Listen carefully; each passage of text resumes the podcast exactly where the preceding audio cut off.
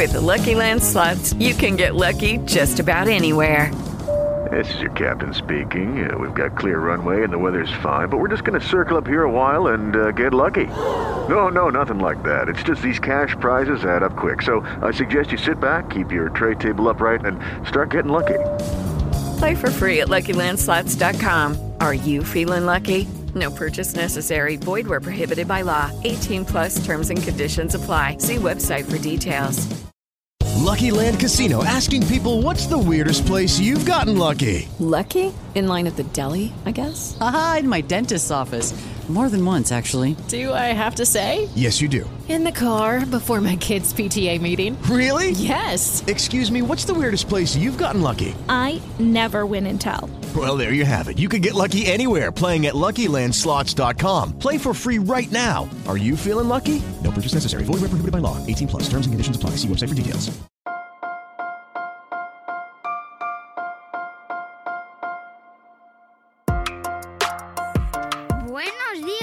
Días, Madre Esfera. Buenos días, Madre Esfera, con Mónica de la Fuente.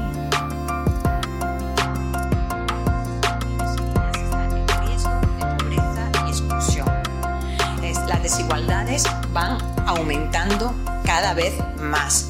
No hay acceso para todos en igualdad de condiciones. Si esa educación no es de calidad, no es equitativa, vamos a seguir aumentando las brechas.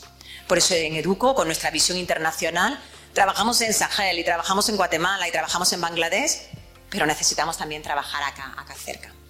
Y eso es lo que hoy queremos contaros a lo largo de la mañana, ¿no? Escuchando a voces reconocidas, ¿no? Que, desde el mundo académico o experimental, ¿no? Han hablado de esa educación de 0 a 3 y muchas de vosotras, muchos de vosotros que tenéis la vivencia, ¿no? Esta mañana hablábamos de esa complementariedad de lo que dice la política, lo que dice el mundo académico, de lo que dice nuestro día a día, de qué es lo que está pasando en la vida de tantas madres y padres ¿no? en, su, en su espacio de crianza. ¿no?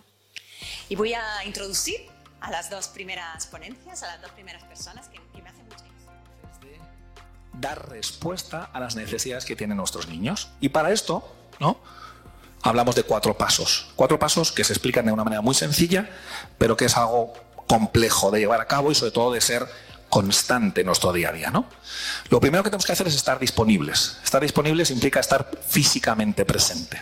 Bien, eso es relativamente fácil, aunque no siempre es así, ¿no? Desgraciadamente tenemos a muchos niños en nuestras aulas que no tienen, como decía eh, Daniel Segel, la presencia de mamá y de papá. Bien, en segundo lugar, no basta con estar disponible, sino que tengo que estar, tengo que estar accesible. Esto implica que eh, no puedo dejar a mi hijo en modo avión. Que cuando mi hijo está llorando, que cuando mi hijo me necesita, yo no le puedo dejar en modo avión, porque es que tengo que contestar a un correo. Entonces, estar disponible y estar accesible implica estar, pero también saber priorizar y saber qué es lo importante. Si las lentejas, si el correo que tengo que enviar a mi jefe o la problemática que tengo con mi marido o con mi mujer. Todo esto lo dejo en modo avión porque lo importante ahora mismo es mi hijo. justamente para. Que lleguen a, a lo más alto. Y aquí traigo también la referencia de Jordi Cots. Jordi Cots ha estado siempre muy militante eh, por la protección de la infancia, era del, del síndic ¿no? que protege la, a los- a la infancia. Y él tiene una frase que para mí creo que resume el mensaje del 0 a 3. Y es esta. A la infancia se la ha de escuchar. Lo ha dicho Rafa. Se la ha de escuchar. Y se la ha de escuchar, y lo ha dicho Pilar. Pero no, claro, no así, porque de 0 a 3, sobre todo de 0 a 2, es complicado escucharle. ¿Sí? Se la ha de escuchar. Segunda, se la ha de respetar. Y de 0 a 3, el respeto a veces tampoco lo tenemos tan claro en la acción. ¿No? Por eso, porque nosotros estamos estresados, ¿no? Ayer estaba en Pamplona y decía, es que a veces la, frase como papis y mamis es, venga, venga, venga, venga. ¿No? Parecen las gallinas, ¿no? Vamos, vamos. claro, y sus tiempos no son nuestros tiempos. Es la primera vez que tienes un, un hijo, ¿no? Y una de, las cosas que eh, cuando eh, recibí el encargo de escribir el libro em, eh, fue, Mónica, que creo que te- ya te lo expliqué, que cada capítulo, porque yo, es un ensayo ¿no? en el que reflexiono, que ahora comentaremos que para mí, por ejemplo, la conciliación es el bienestar, no es otra cosa. Es decir, cuando tú en la balanza de tu vida eh, eh, los distintos aspectos que tienen que ver con lo laboral, con lo personal, con lo familiar, no están bien balanceados, ahí no estamos felices, no estamos a gusto. En el momento que no sentimos ese bienestar es que no estamos conciliando bien. ¿Vale? Eso para mí es, es, como la base, ¿no? Y, luego el hecho de que nos han diferenciado mucho, nos han querido separar entre los que, eh, parece que conciliación se, se, asocia automáticamente a tener hijos. Eh, hay familias que no pueden tener perro porque no pueden sacar al perro tres veces al día, de ahí surge el trabajo. Por delante muchos retos. Eh, tenemos muchos retos y yo diría que desde Educo el primer reto fundamental que tenemos es apostar por la calidad, porque se pueden incrementar las plazas escolares, se pueden hacer procesos para que sean más gratuitas, pero si ese acceso no es de calidad, por lo tanto, si no se mejoran las ratios, si la formación de los profesionales no es mejor, si no hacemos un verdadero reconocimiento de la formación que tienen estos profesionales, de la formación y del trabajo que hacen, pero no solo calidad en estos ámbitos estructurales, sino también cuando hablamos de calidad nos estamos refiriendo a qué es lo que pasa dentro del, centro educativo, qué es lo que pasa dentro del aula, o incluso cómo es la calidad en esas interacciones que hay entre el equipo docente, cuidadoras, eh, eh, los profesionales y, los niños y niñas, cómo son los espacios educativos, cómo es el acompañamiento de las familias, cómo participan las familias. No, no, todo, todo mi amor a los educadores infantiles. Gente, no, no, y gente que, que hay grandes profesionales. Total, total. No, no, no, no, no va por ahí, va que gente que, que tiene un montón de voluntad, que le gusta un montón los niños, la carrera en sí ya no era buena, porque les enseñaba a cómo hacer fichas con niños, cómo el sedentarismo infantil era tan importante, cómo cuántas horas se pasa un niño sentado en un aula y un niño tiene que estar jugando. Porque creo que hay cuatro, cosas que tiene que aprender un niño. Para mí eso es la crianza consciente, equilibrio, o sea, aprendes a andar, te caes, aprendes a andar, te caes, o sea, ponerte de pie y andar. El tacto, el tener cosas naturales, la vitalidad, comer y dormir bien, y el movimiento. No hay nada más. Y eso es barato. O sea, jugar a eso es barato, hacer eso es barato. El intentar meter profesores de inglés, intentar hacer fichas, el pasarte muchas horas sentado Buenos días, Madre Esfera. Bienvenidos un día más a nuestro podcast, el podcast de la comunidad de creadores de contenido sobre crianza en castellano. El pasado 29 de marzo celebramos un evento presencial, por fin ya vuelven los eventos presenciales a nuestra vida, eh, junto a la ONG Educo, especializada en infancia y en todo el terreno de la educación. Y tuvimos, tuvo lugar este evento llamado La educación entre 0 y 3 años una etapa clave para la infancia. Para hacer un poco de resumen, un poco crónica, un poco traer a este podcast eh, el mensaje principal de aquel evento eh, que tan maravillosamente vivimos aquel día y además completarlo con un testimonio que no pudimos tener porque la vida es así y nos puede en muchas ocasiones, tengo hoy conmigo a dos invitadas estupendas. Ellas son Vanessa Pérez, psicóloga, compañera, amiga, eh, bloguera en Y de verdad tienes tres, acompaña, acompaña a familias, a familias eh, durante eh, momentos bueno, pues complicados, a familias diversas. La podéis encontrar en su perfil Y de verdad tienes tres, en su blog. Buenos días, Vanessa, ¿cómo estás? Buenos días, Mónica. Pues encantada de poder estar hoy, sí que sí. Hoy sí. Hoy sí. Hoy sí, la vida te da nuevas oportunidades, no pasa nada. Siempre. y tenemos con nosotros, por supuesto, a Doris Rodríguez, que sí que estuvo con nosotros el 29 de marzo y que es eh, la mm, representante de, en este caso, de la ONG Educo. Y ella está encargada del Departamento de Educación eh, en esta ONG y con ella vamos, y junto a Vanessa, vamos a hacer un poco de repaso y em, traer los hitos principales de aquel evento para que nadie se quede sin saber por qué es tan importante esta etapa de 0 a 3. Buenos días, Dori, ¿cómo estás? Buenos días, buenos días, gracias. Gracias, qué alegría de volvernos a encontrar. Y, qué bien, qué bien también esta vez con, con Vanessa, ¿no? que, que, te echamos de menos en aquella ocasión.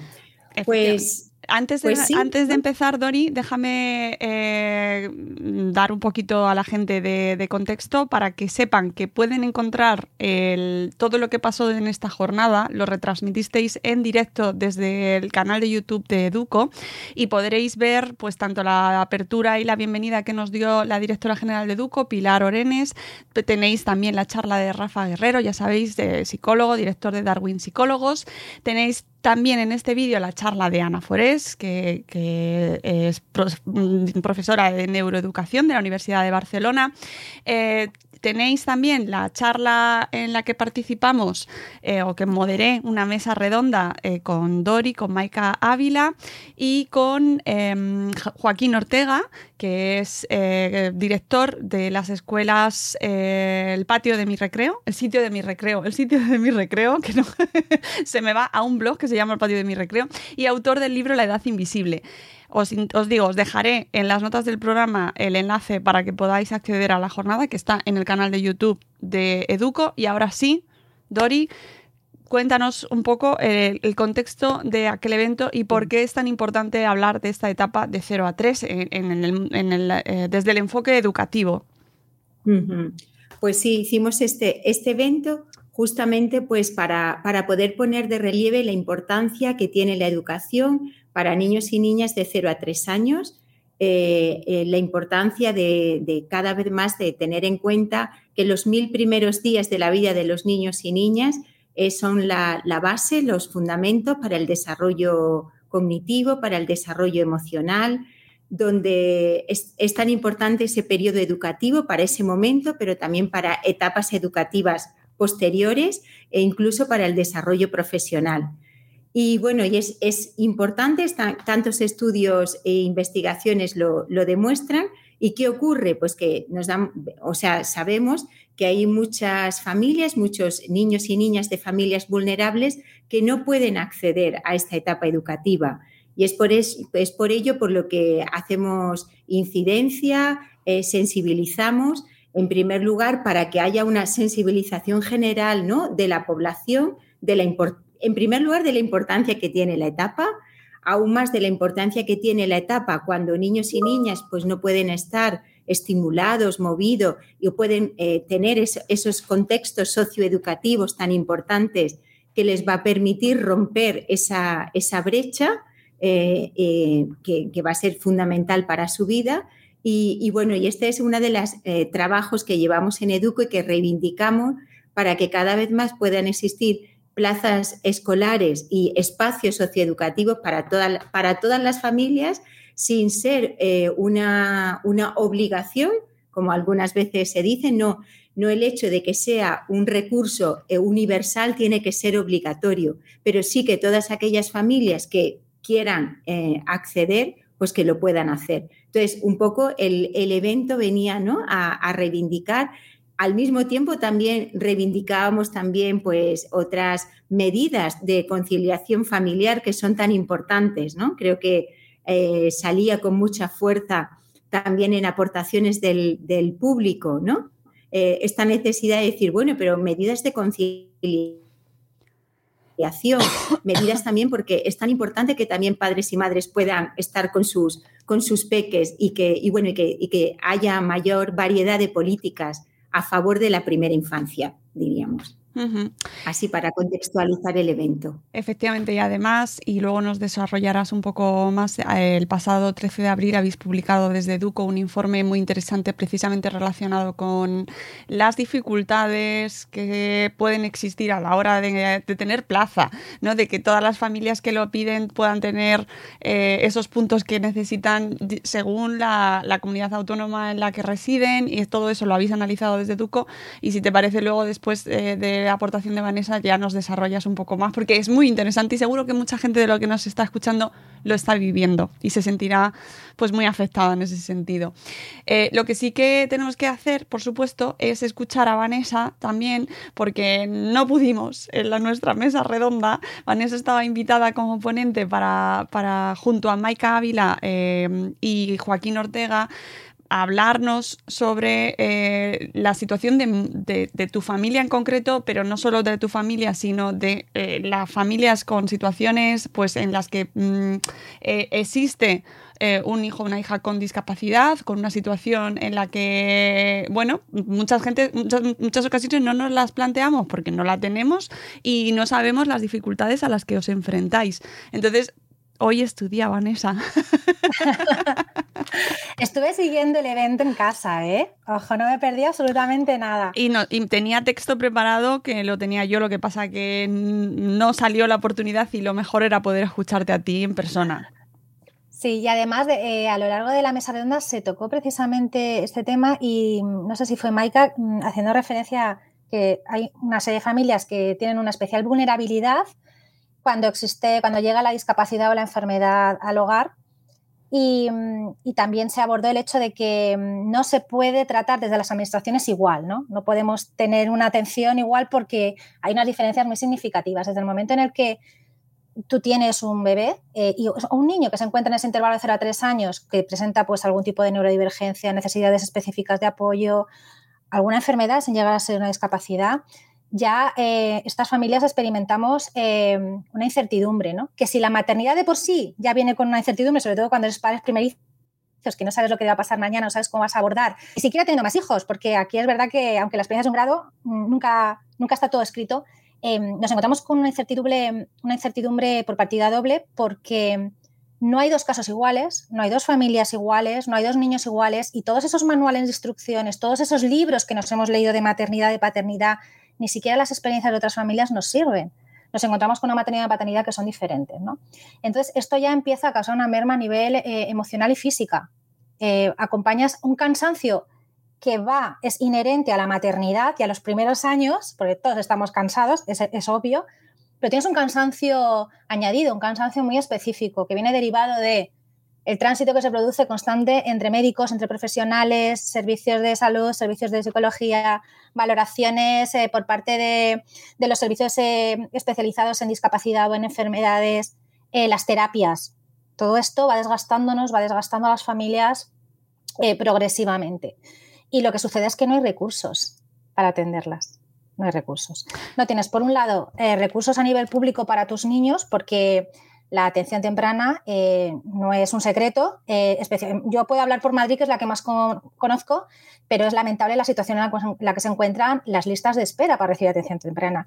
Eh, es un servicio que se, em, que se ofrece de forma gratuita a los niños entre 0 y 6 años y del cual depende que la evolución de esos niños sea determinante, porque puede cambiar el futuro completamente de un peque puede cambiar el hecho de que ese niño pueda ir a un centro ordinario o un centro de educación especial. Puede hacer que ese niño no sea tan dependiente en un futuro, que ciertas capacidades vayan desarrollándose, ¿no? Y sin embargo, niños que cumplen los seis años y no han llegado a ser dados de alta en el servicio porque no hay plazas.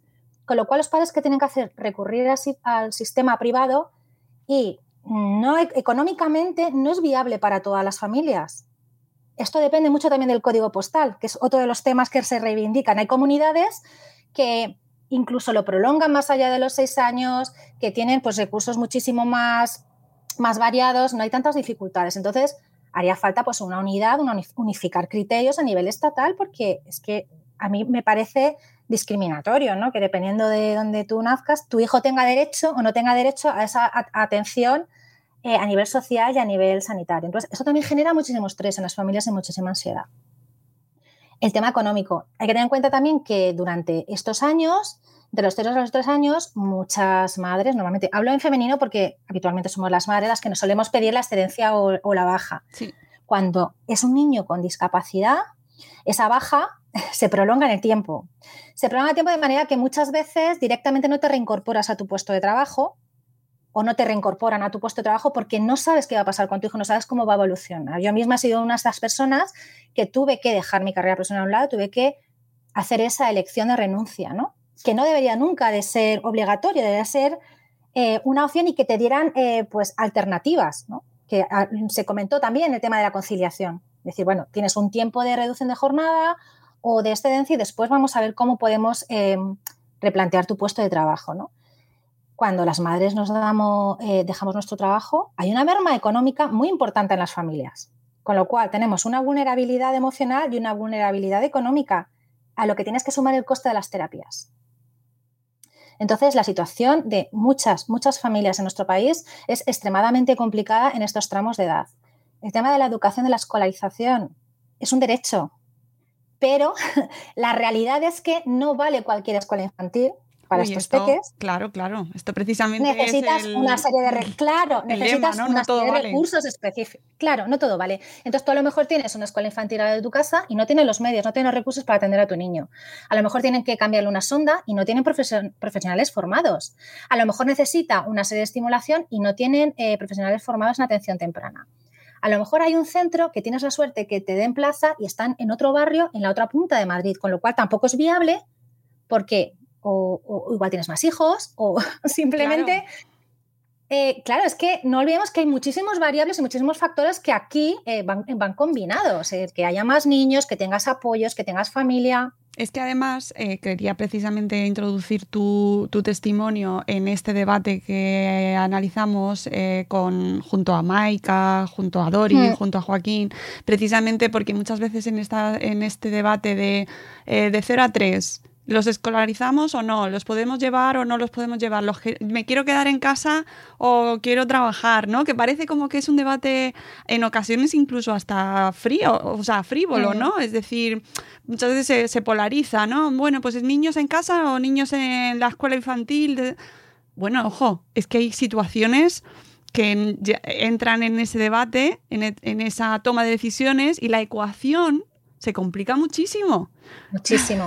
y ya no, es, solo me quedo en casa o trabajo, es, es cómo se cuida a ese niño que a lo mejor tiene hermanos, cómo se cuidan a esos hermanos cuando tienes que encargarte y cuidar a ese hermano mayor, a esa hermana mayor, ¿Qué, tiempo de calidad queremos para esos hermanos también, ¿no? Es que... Exactamente.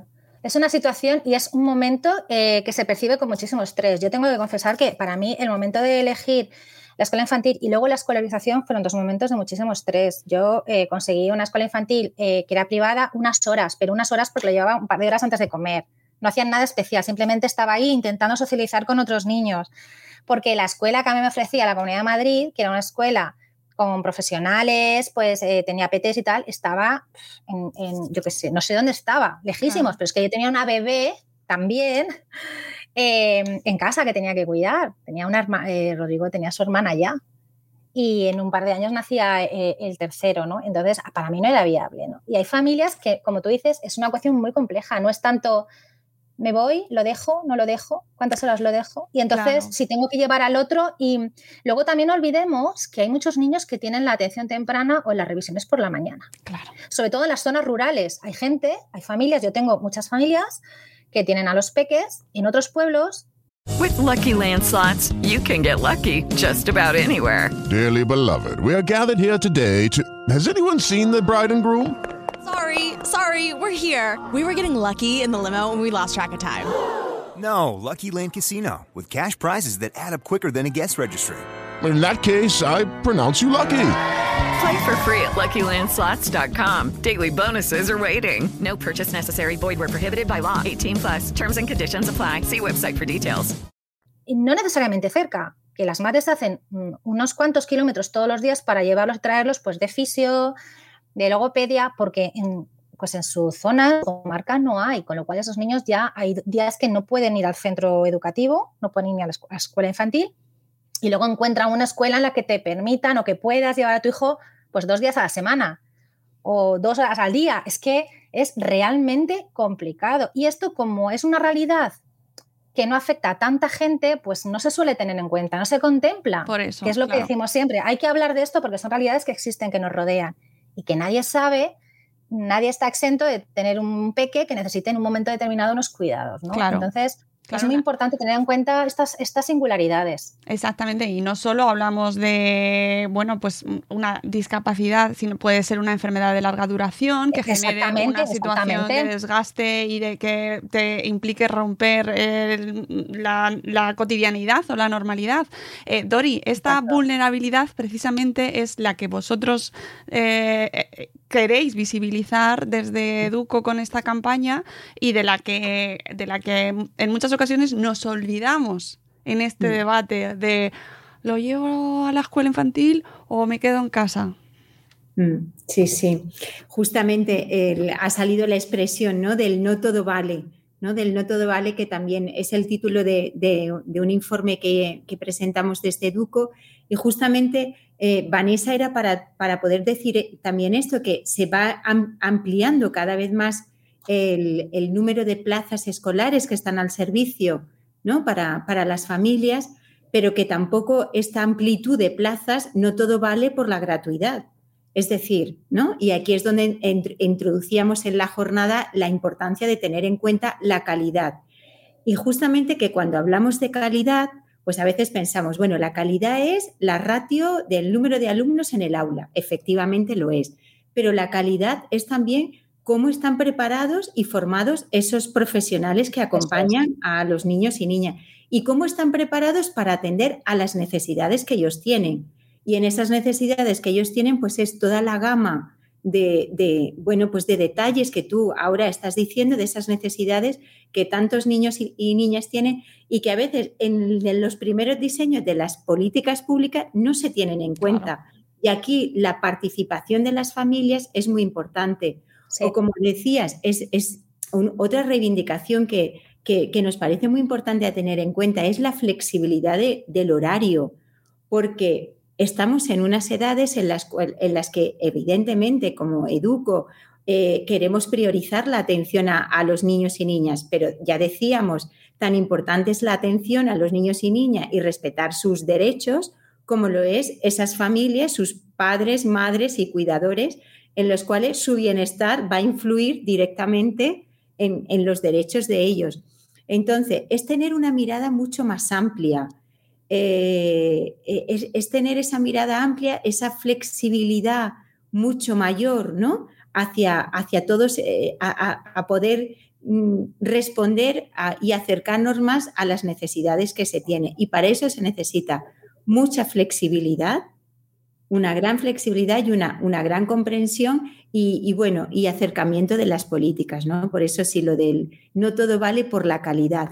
Y ahí eso, y también cómo las familias se sienten implicadas, ¿no? Acompañadas, eh, que tienen una comunicación directa con, el, con las escuelas infantiles, cómo los padres se sienten comprendidos, ¿no? Que donde al final pienso que, que, los niños y niñas reciben, ¿no? Ese cuidado de por ambas partes y que tiene que ser coherente y que tiene que, circular y caminar hacia, hacia el mismo camino, ¿no? Entonces, mm. sí, sí, muy, muy importante, muy importante. Y la necesidad de, la atención y como tú dices, ¿no? De todas las familias que no pueden hacerse cargo. Tan, o sea, que la, atención temprana eh, tenemos en nuestro país un, bueno, muchos pasos que dar.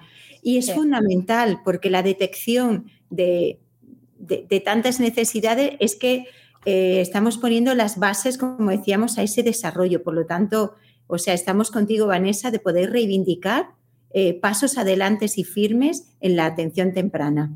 Y eso pasa por la visibilización, que se conozca la situación de, esos periodos, la importancia de ese periodo, cómo, eh, cómo impactaba esos primeros años, como lo vimos con Rafa Guerrero y con Ana Forés, en el desarrollo cognitivo, en el desarrollo sensorial, en la creación de vínculos, en, los, en el apego, en, la creación de, en el desarrollo y establecimiento de las emociones, ¿verdad? O sea, es un periodo muy importante y de ahí también la importancia de exigir esa, eh, esa dignificación de la profesión durante esa etapa, por ejemplo, que no consideremos como sociedad que de 0 a 3 es un aparca niños, y que, y, que, y que consecuentemente la formación de esos profesionales sea acorde a la importancia de ese periodo.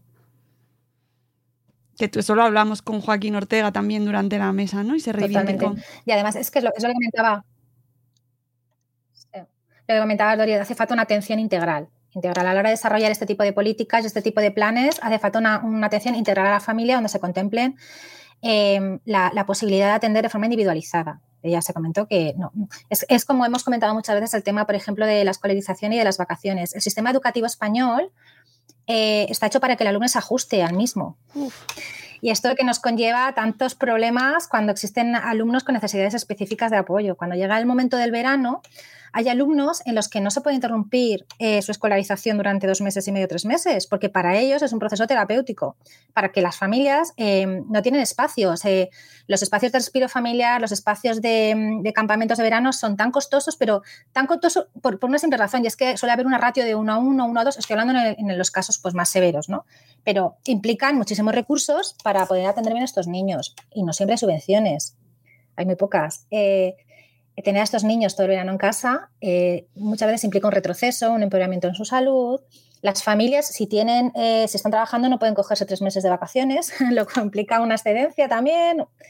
Quiero decir, es muy complicado y es porque tenemos un sistema educativo que no, no contempla. Sí, es verdad que va atendiendo la diversidad, pero no pasa por hacerlo todo igual para todos los colectivos. Esto también habría que dar una vuelta, porque en otros países, por ejemplo, sí que se prolonga la jornada escolar. Hay que pues tener en cuenta que hay que contratar otro personal. En fin, yo, yo no seré la que diseño esos planes porque yo no soy especialista, pero sí soy una madre que lo vive y está temblando de que llegue el día de 22 de junio hasta que se vuelven a incorporar en septiembre. Y experimento como mi hijo pues empeora todos los veranos. Entonces son, son, son cosas en las que si las familias fueran escuchadas, fueran tenidas en cuenta, pues bueno, estas propuestas podrían llegar, ¿no? Entonces, en ese sentido, creo que es súper importante, como dice Mónica, la visibilización, que se hagan este tipo de encuentros, porque eh, no olvidemos que todo esto son derechos de los menores, el derecho a la educación, el derecho al ocio, el derecho a, tener tiempo libre, eh, es para todos igual. Y la sensación que se percibe desde las familias diversas es que mm, vamos eh, mendigando, vamos suplicando, vamos persiguiendo esos derechos, ¿no? Y es un desgaste porque muchas veces no llega tampoco. Y eso, eso es una realidad que se vive desde, desde el momento del diagnóstico. Eh, Dori, además habéis publicado, como comentábamos antes, eh, precisamente hace unos días, el 13 de abril, eh, un informe muy relacionado con este tema que estamos hablando, que es sobre precisamente esos puntos que, tantas pesadillas nos originan a, las familias a la hora de buscar centro, buscar plaza para mm. precisamente esta etapa de 0 a 3. Mm. Pues sí, Em, hemos publicado, em, bueno, hemos publicado un, informe eh, justamente porque es ahora el periodo de escolarización, ese ahora en el cual las familias con niños y niñas de los más peques están buscando esa, esa, escuela infantil, esa plaza donde, bueno, pues donde poder escolarizar a sus niños. Entonces, lo que hemos hecho ha sido un informe en el cual hemos visto pues cuáles son los criterios que se tienen en cuenta para conceder ese, ese acceso ¿no? a, las familias. Y lo hemos empezado, o sea, lo hemos hecho porque, bueno, pues sabemos que no hay plazas suficientes para todos, se va avanzando hacia la universalización, pero esto va poquito a poco y por eso, pues las comunidades autónomas ponen sus criterios para poder priorizar. Justamente, eh, claro, nos hemos puesto las gafas ¿no? para, para eh, eh, observar estos criterios desde un punto de vista en el, que, en el cual lo que queríamos eh, eh, reivindicar y ver más es no solamente eh, aquel enfoque que se le da desde las comunidades autónomas a que se facilita la conciliación laboral, lo cual, Vanessa, es súper importante y muy a tener en cuenta, sino también aquellos criterios que son muchos los que echamos de menos donde no se tiene en cuenta cuál es la renta de las familias, porque sabemos que no es un servicio eh, gratuito y, bueno, y por lo tanto, pues estas familias, como siempre, situaciones en situación de más alta vulnerabilidad, cuando hablamos de renta, pues quedarán fuera. Entonces, bueno, eh, es muy interesante, muy interesante pues ver que, por ejemplo, que se tiene muy en cuenta la situación laboral de, de los padres y madres, es decir, que puntúa más el hecho de que padres y madres estén trabajando, lo cual es fantástico, es loable, pero ya sabemos que entonces una madre en, situación de desempleo, en búsqueda de, trabajo, pues queda excluida, ¿no? Que es además eh, contradictorio absolutamente y es. eh, y porque si quieres buscar trabajo tienes que ir a las entrevistas o tienes incluso que ir a los a los cursos que son obligatorios en la, durante si te apuntas eh, estás en el paro y te llaman a un curso tienes que ir obligatoriamente. Entonces si tienes al niño te lo llevas contigo eso pues eso. Entonces esto es o sea eh, ¿qué, observamos pues observamos que todavía no los los eh, la, escolarización 0 a 3 está muy enfocada hacia la conciliación, ¿no? Hacia lo cual ya os decía, es, es, mm, bueno, ¿no? Es, positivo, pero no es, o sea... No debería ser el único punto para Educo no es suficiente, no es suficiente porque ahí sabemos que quedan, ¿no? O por ejemplo, ¿no? Otro criterio que, pesa mucho, pues para eh, se pesa mucho el hecho de que de poder tener hermanos eh, ya escolarizados en el mismo centro educativo. Diríamos que viene, viene un poco a sumar a ese enfoque de conciliación.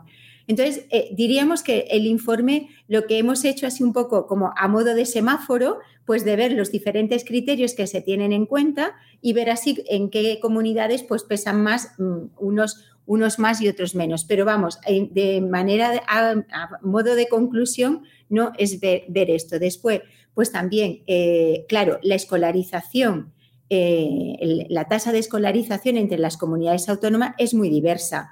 Eh, pues pasamos, ¿no? Ya en el evento también lo, comentamos, ¿no? Pues desde comunidades que, pues que rondan al 50% de niños y niñas escolarizados a otros que solo un 20%. Eh, esto, pues, pues a veces es por se debe o al número de plazas que existen o también a esos criterios, ¿no?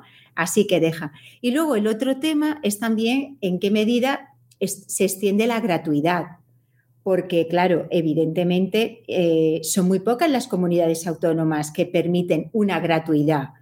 E incluso algunas que decimos que sí, que tienen la gratuidad, eh, aunque tengas la gratuidad, es decir, la matriculación, sí que las familias tienen que, hacer, eh, tienen que, cubrir el coste del comedor escolar. Y el coste del comedor escolar, pues va, pues desde, no sé, desde 74 euros en Galicia a 96 en Madrid. Eh, esto solamente el coste del comedor escolar, con lo cual, eh, bueno, pues siempre vemos que eso, son reivindicaciones que vemos que, mm, que, familias, ¿no? Que familias quedarán, eso, que quedarán excluidas.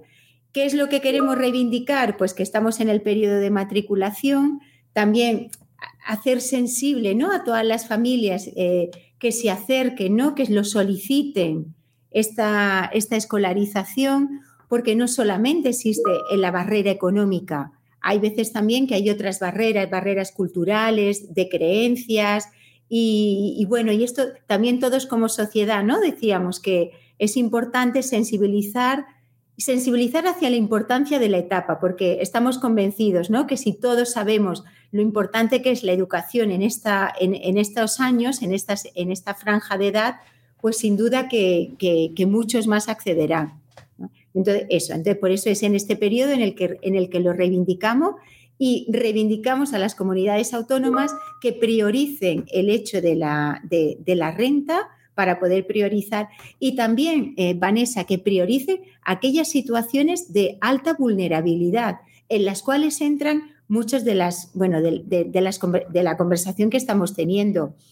Eh, pues eso, esas situaciones en las cuales son necesarias, o sea, tendría, tendría que pesar, ¿no? Porque después son criterios y de esos criterios también eh, tienen mayor o menor peso. Y las situaciones que tú nos estás poniendo, Vanessa, sobre la mesa, son situaciones que creo que si más se conocieran, o sea, hablan por sí solas. Y son las que se, tendrían, se tienen que tener en cuenta en ese diseño de unas políticas públicas que puedan tener un carácter inclusivo para todos los niños y niñas y no, poder, y no dejar a nadie atrás. Eso es. Y además yo añadiría también, em, eh, yo cada vez veo más implicación por parte de los profesionales de la educación de 0 a 3. Escriben mucho diciendo, tenemos niños, eh, ¿qué puedo hacer? ¿No? Eh, te preguntan porque no han tenido la formación en las escuelas universitarias o en las facultades. Entonces, hay que ir un poquito, un poquito atrás también e implicar a los organismos eh, de educación para incluir en los currículums eh, una formación aunque sea básica, ¿no? Mientras que llegan esos recursos y esos profesionales que son tan necesarios, porque a veces sin tener una formación em, tremendamente específica se puede hacer algo, se puede atender a esos niños mientras que conseguimos. Hay, hay peques que realmente a lo mejor no necesitan pues un profesional em, bueno, porque no lo hay simplemente, pero con un profesional vocacional, con un profesional implicado, que tenga ciertos conocimientos y con la ayuda de las familias, pues las familias estamos deseando aportar y deseando compartir, pues podemos tener un niño que en lugar de quedarse a casa porque no tiene opción, porque, porque no tiene opción, pues oye, por lo menos puede estar en casa con esa flexibilidad que hablamos unas horas al día, ¿no? Y eso es fundamental para su desarrollo, para su socialización, eh, con todos los beneficios que se comentó además en el evento que implica... Em, eh, además de proporcionar a los padres eh, pues ese espacio para buscar trabajo, para trabajar, teletrabajar, para hacer acompañamiento emocional, para cuidar su salud mental, etcétera, etcétera, porque hay, como hemos comentado, tantas y tantas variables. Hmm. Sí, yo creo que hemos hecho un, bueno, pues un resumen eh, bastante completo. Eh, insisto que tenéis a todos los que nos estéis escuchando eh, la jornada enterita en el canal de YouTube de Duco y que ahí podéis disfrutar de la charla de Rafa, de la charla de Ana Forés y de la mesa redonda en la que bueno, pues pudimos aportar tanto desde la parte de conciliación, reivindicar eh, bueno, pues que exista más flexibilidad y sobre todo, como decía Dori también al principio, que esto no se trata de obligar eh, una, a que nadie eh, tenga que escolarizar a, su criatura, ni muchísimo menos. Aquí, precisamente, abogamos porque, porque se pase el mayor tiempo posible con la criatura desde el nacimiento y por eso también reivindicamos bajas de maternidad y de paternidad más largas y más duraderas y con una em, cobertura pues que posibilite estar ese, esos primeros meses, ojalá un año, con la criatura, pero que eh, hay, hay situaciones que, que requieren, ¿no? Que, que, que nos obligan a cambiar el enfoque en muchas ocasiones y darnos cuenta de que hay situaciones de vulnerabilidad especial y que no todo el mundo tiene las mismas, eh, bueno, pues las mismas necesidades. Y tener eso en cuenta ya creo que con eso algo sacamos, ¿no, Dori, Vanessa? Sí, totalmente. Es que em, siempre se dice que, y es así, de lo que no se habla no, se conoce, ¿no? Entonces hay que empezar por, por visibilizar y por seguir dando voz a todas esas familias que constantemente, si queremos mirar, vemos esas reivindicaciones por todas partes. Entonces, si además se van recogiendo a través de, pues, de asociaciones de organizaciones, de iniciativas como la de Duco, pues oye, es que es, para nosotros es un alivio. A lo mejor nosotros ya no tenemos esa, no estamos en ese ciclo vital, pero vienen muchas más por detrás. Y es muy importante. Importante. Sí, sí. Cada vez más reconocer la importancia de esta etapa, que realmente nos lo jugamos todo, ¿no? Las, las, en, las ponencias marco de, que están recogidas en, ese evento nos lo reflejaba muchísimo. Es una etapa que nos lo jugamos todo y por lo tanto toda inversión ¿no? y toda sensibilización para que niños y niñas desde sus primeros eh, días y sus primeros años puedan tener esta educación amplia a 360 grados eh, es, fundamental y por lo tanto una educación que, cura, que cure, que desarrolla. Pues eh, Vanessa, Dori, muchísimas gracias por vuestro tiempo, por habernos acompañado eh, hoy y hacer este cierre de, bueno, pues de aquella jornada que tanto disfrutamos y de la que tanto aprendimos y que espero que sigamos haciéndolo y que sea un pequeño paso más pues para, seguir prestando atención a la infancia y poner la infancia en el centro, que, es realmente cambiar la perspectiva, ¿no? que orientamos siempre todas las decisiones o las políticas o los proyectos desde el punto de vista adulto cuando en realidad tendríamos que tener a la infancia precisamente como protagonista y sus necesidades reales. Pues eh, gracias a ambas y seguro que volvemos a hablar eh, muy pronto en alguna otra ocasión porque tenemos muchas cosas que contar y reivindicar sobre la infancia. Gracias Vanessa, gracias Dori. Gracias. Gracias, a ti. Hasta la próxima. Un placer. Y nosotros nos despedimos. Espero que os haya resultado interesante. Os dejaremos todas las notas y los eh, apuntes eh, a los que podéis acceder en la descripción del programa. Volveremos en un nuevo episodio de Buenos Días Madresfera muy pronto. Adiós. Adiós. Adiós. Gracias.